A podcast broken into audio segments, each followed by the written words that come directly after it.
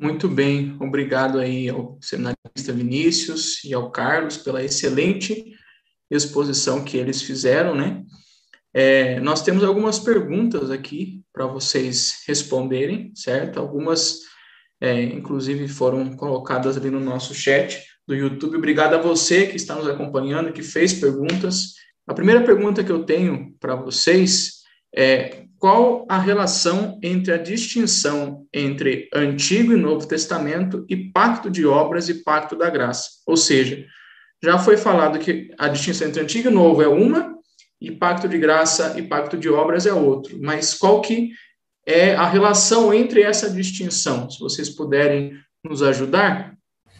Bom, a distinção aqui no caso entre o Antigo e o Novo Testamento, né, ao analisar e ao ver que é, a aliança ou as alianças, né, que no caso é a aliança da graça, elas estão totalmente interligadas, elas vêm se cumprir em Cristo. Então, o Antigo Testamento, né, e as pessoas né, do Antigo Testamento, elas eram salvas por isso, porque eles tinham fé naquele que viria.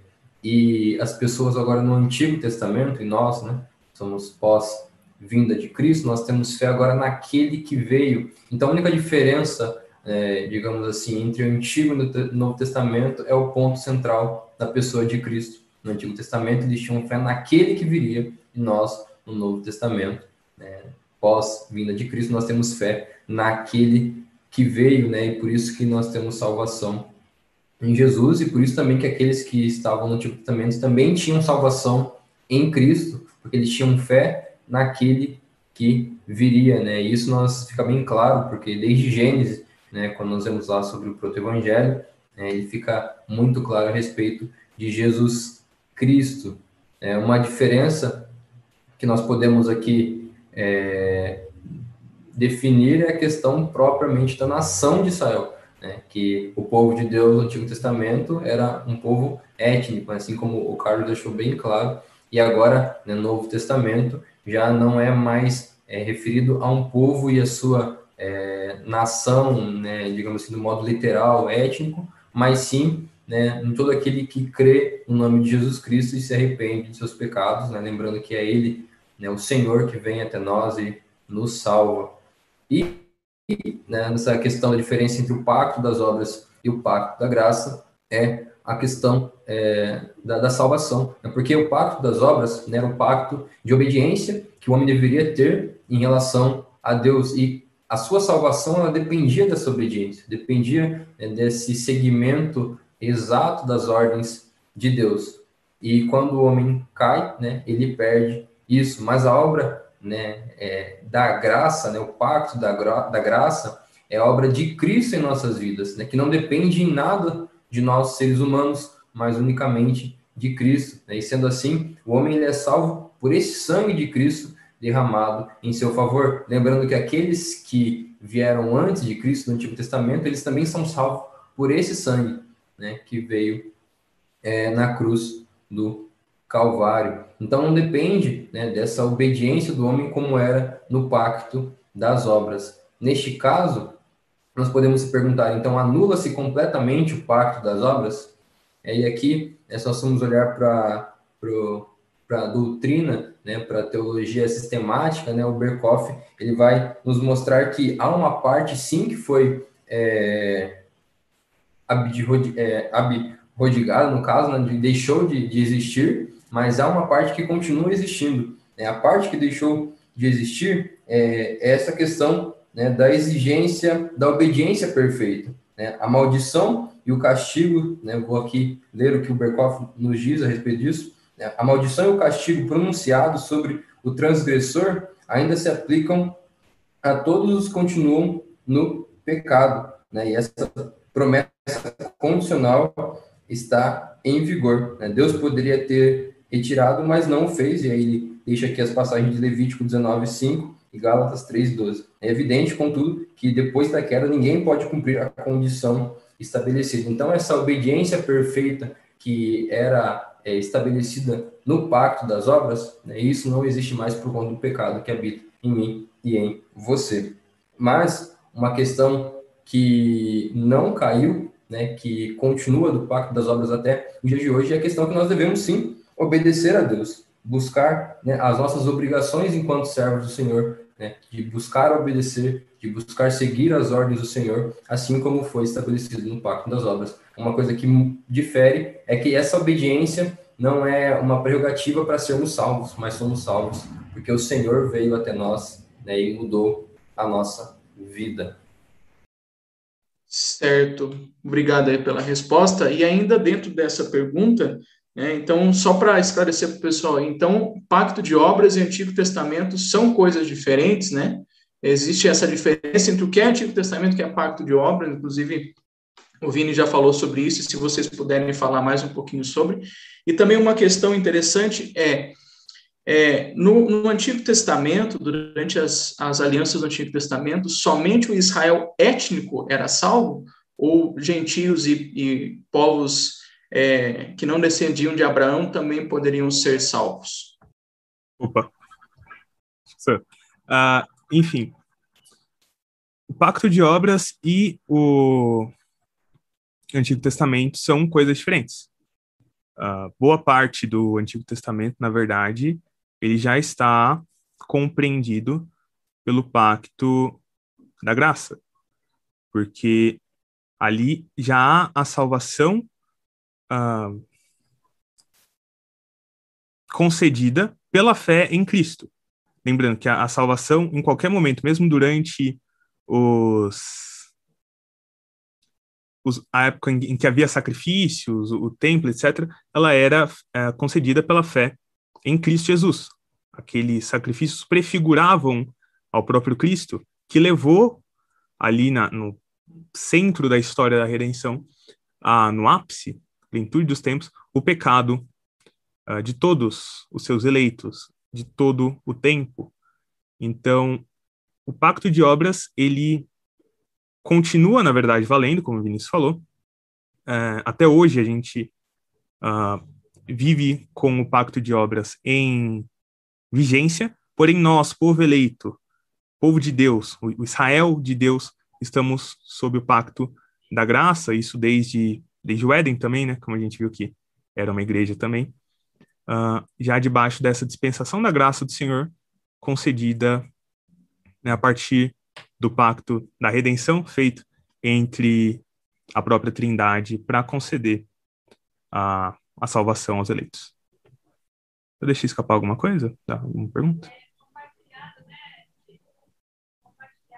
Não, né? É a questão do, do, do Israel étnico. Somente o Israel étnico ah, era salvo no Antigo Testamento ou gentios também poderiam ser salvos?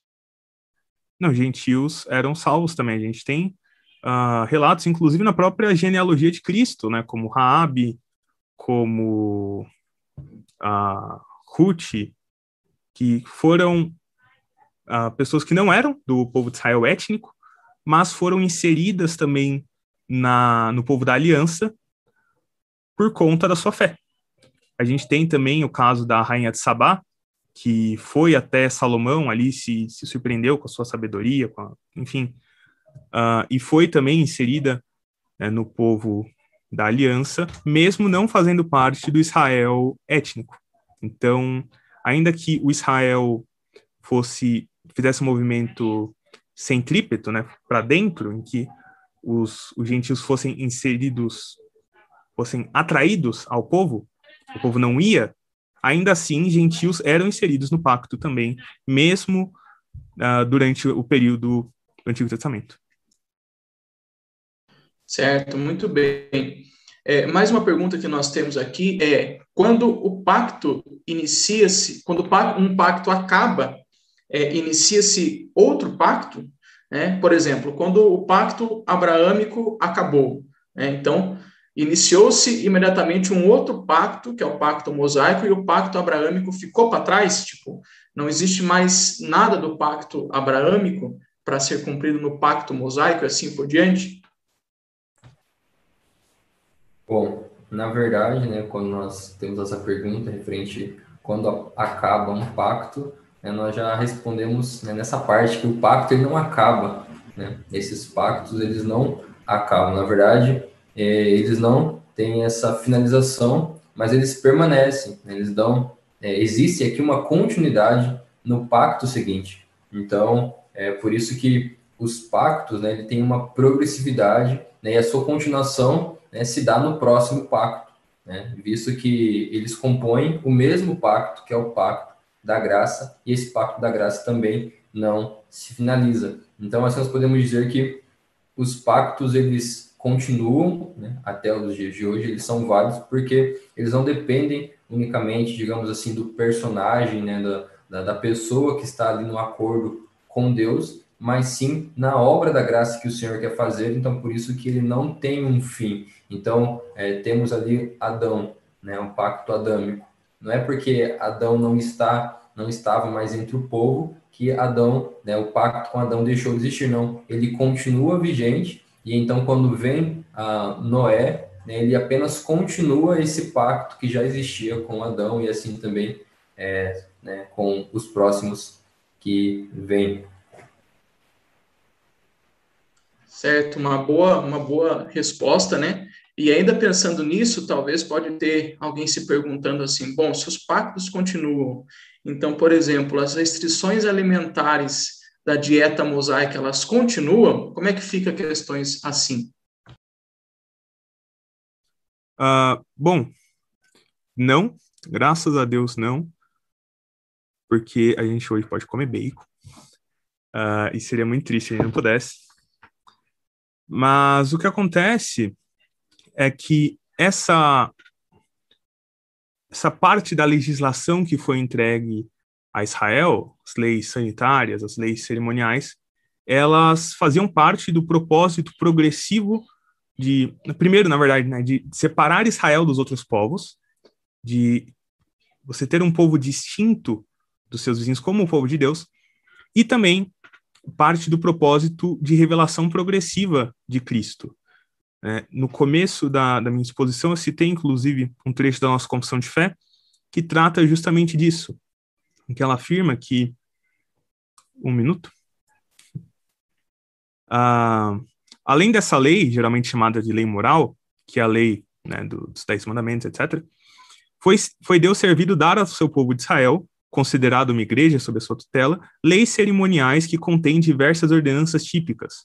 Essas leis, que em parte se referem ao culto e prefiguram Cristo, as suas graças, os seus atos, os seus sofrimentos, os seus benefícios, e em parte representam várias instruções de deveres morais, estão todas abrogadas sob o Novo Testamento.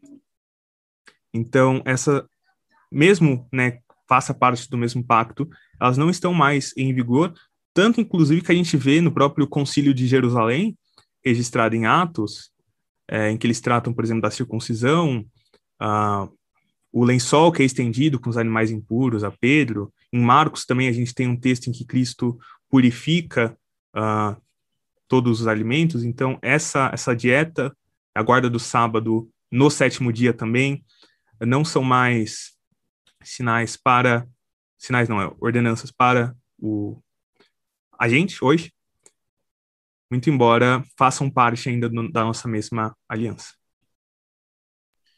Muito bem, é. Graças a Deus que a gente pode, de fato, comer bacon, né, e que Cristo, como mediador da aliança, ele escolheu aquilo que ele poderia é, abrogar na nova aliança, né. É, mais uma, uma pergunta, e essa é importante.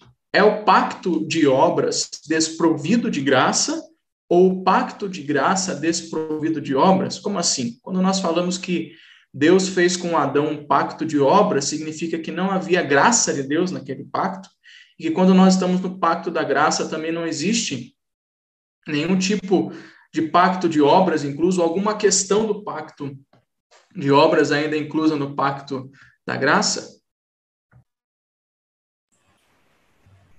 Bom, é, na verdade, é nenhum nem outro, né? É, o, tanto no pacto das obras, havia sim a clara demonstração de graça né, do Senhor Deus perante a vida de Adão e Eva, ali no sentido de que eles já tinham a salvação, eles já estavam desfrutando de uma vida plena. Né? Ali, Adão e Eva, muitas vezes, quando nós olhamos e tentamos imaginar como eles viviam, eles viviam num, num, num, num ápice né, de uma vida perfeita que nós mesmos não conseguiríamos alcançar né, hoje em dia por conta do pecado. Então, eles já desfrutavam dessa graça, eles já, eles já tinham os privilégios dados, dados pelo Senhor. Né? E o pacto da obra era, no caso ali, de uma obediência ao Senhor, e então eles desobedecendo esse pacto, eles perderiam já aquilo que eles já tinham, ou seja, eles não faziam para conseguir algo, mas eles faziam para manter. Né? A obediência manteria então eles nessa vida perfeita no qual eles já é, tinham pelo Senhor. E agora, de uma outra maneira, no pacto da graça, né, como nós falamos, o, o pacto da, das obras ainda é sim um mandamento do Senhor, porque nós devemos obedecer a Deus. Né? Não existe isso, né? ah, então já que eu sou salvo pelo Senhor, pela Sua graça, então eu posso viver minha vida de uma maneira né, livre, no sentido assim, eu posso pecar à vontade, que, que o Senhor ainda assim me salvará? Não. Nós temos as ordenanças de obedecer ao Senhor, de seguir os seus mandamentos, de seguir uh, a, sua, a sua ordem, porque senão nós podemos pensar assim, ah, então eu sou salvo pela graça, né, então eu posso descartar os pactos anteriores. Então eu posso furtar, eu posso matar, eu posso adulterar, e nós sabemos que isso não é verdade. Né? Nós temos sim ordenanças a serem seguidas pelo Senhor. O ponto é que é, as nossas obras elas não são uma justificativa para nossa salvação, né? mas a nossa salvação é pela obra de Cristo e, consequentemente, vivemos em uma vida né, de obediência ao nosso Deus. Obrigado. Devo dizer que reverendo Dario ficaria contente com essa resposta. É, mais uma, uma pergunta aqui é bem importante. É, pensando no que nós já falamos, que existe, então, uma continuidade entre os pactos, né? Então, existe alguma distinção entre Israel e igreja, ou é, uma identificação entre eles? Israel, enquanto povo étnico, é diferente da igreja, por óbvio. Uh, nem todo, como Paulo escreveu, aquele que é israelita na carne é de fato israelita.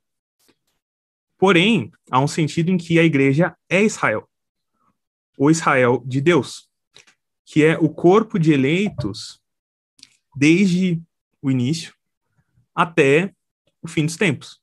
Todos aqueles que são unidos a Cristo uh, em seu corpo, que é a igreja, aqueles que estão sob Cristo, que é a cabeça da igreja, são o verdadeiro Israel. São o Israel de Deus.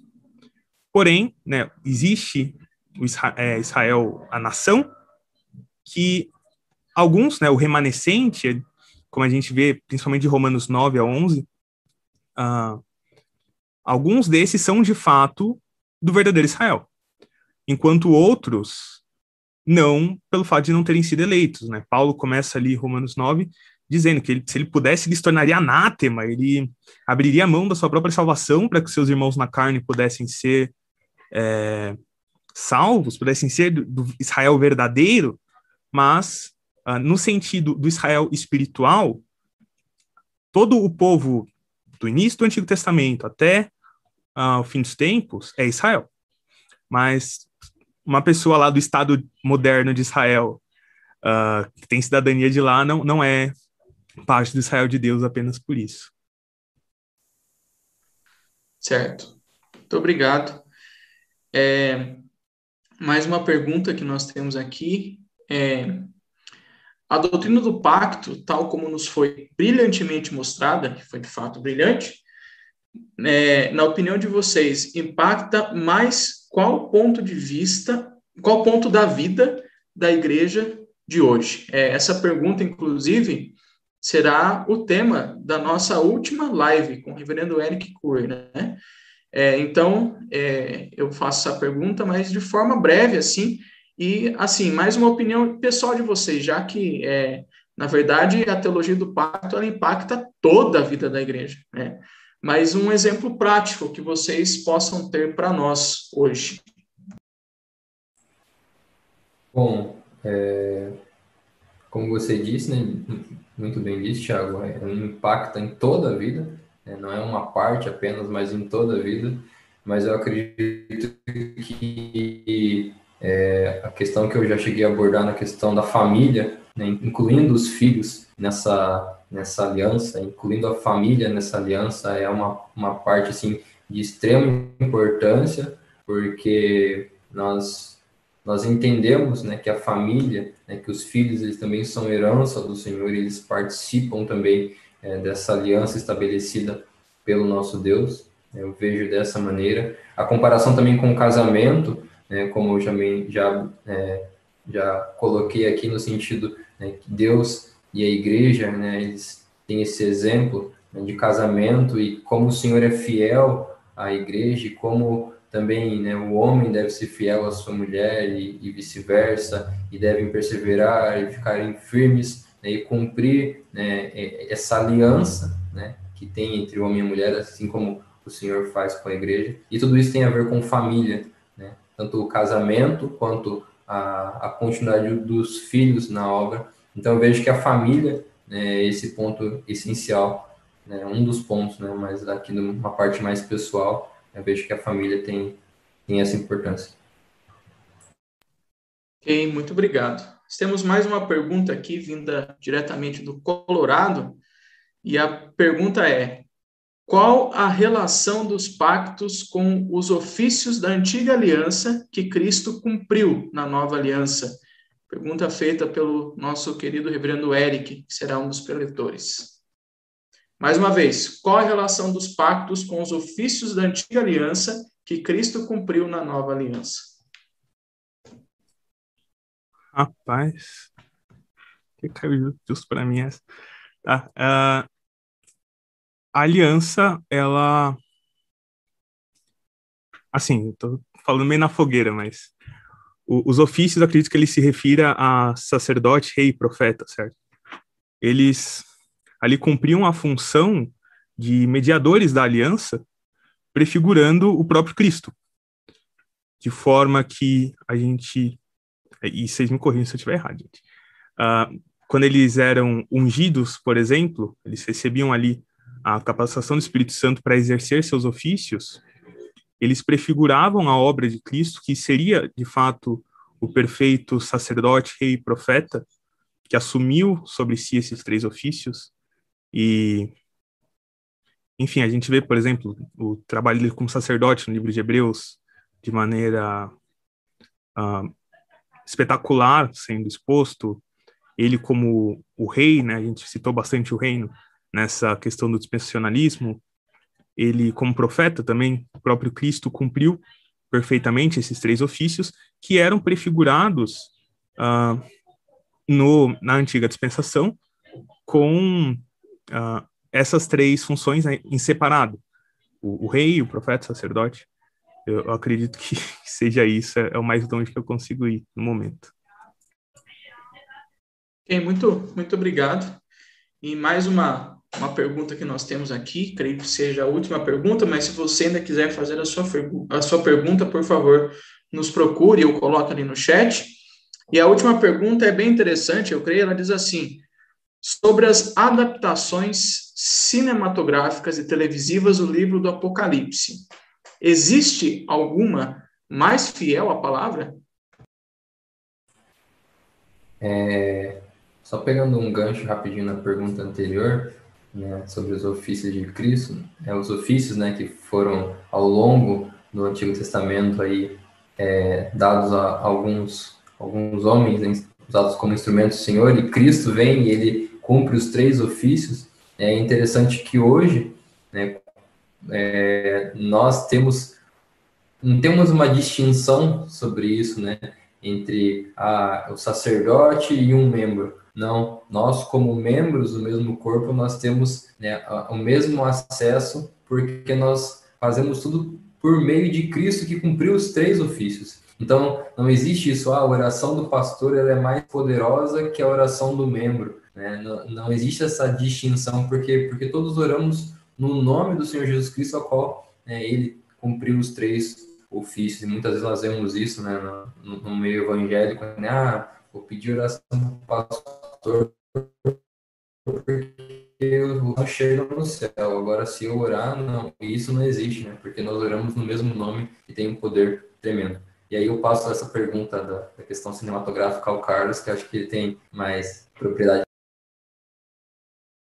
Rapaz, uh, eu não conheço, na verdade.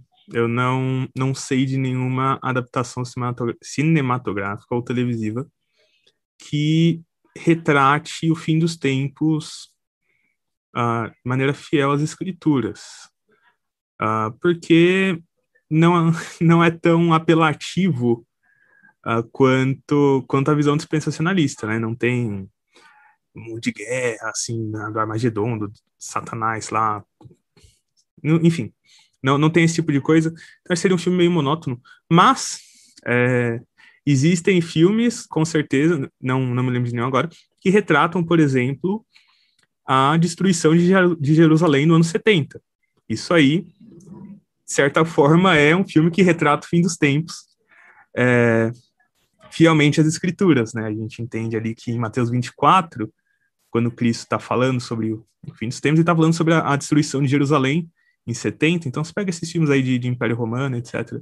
Quando eles destroem Jerusalém, Ben-Hur talvez fale disso, é, tem esse aspecto. Mas, assim, um filme escatológico, reformado, eu nunca vi. Gostaria de ver, seria interessante. quem sabe aí uma ideia de roteiro para o Carlos aí, futuramente, né? É, pessoal, essas foram as nossas perguntas de hoje. Muito obrigado a você que enviou sua pergunta. Né? Se você tem uma pergunta guardada aí para o próximo estudo, que será na terça-feira, você pode fazer. É, eu passo a palavra para o seminarista Caio, que fará então o nosso encerramento.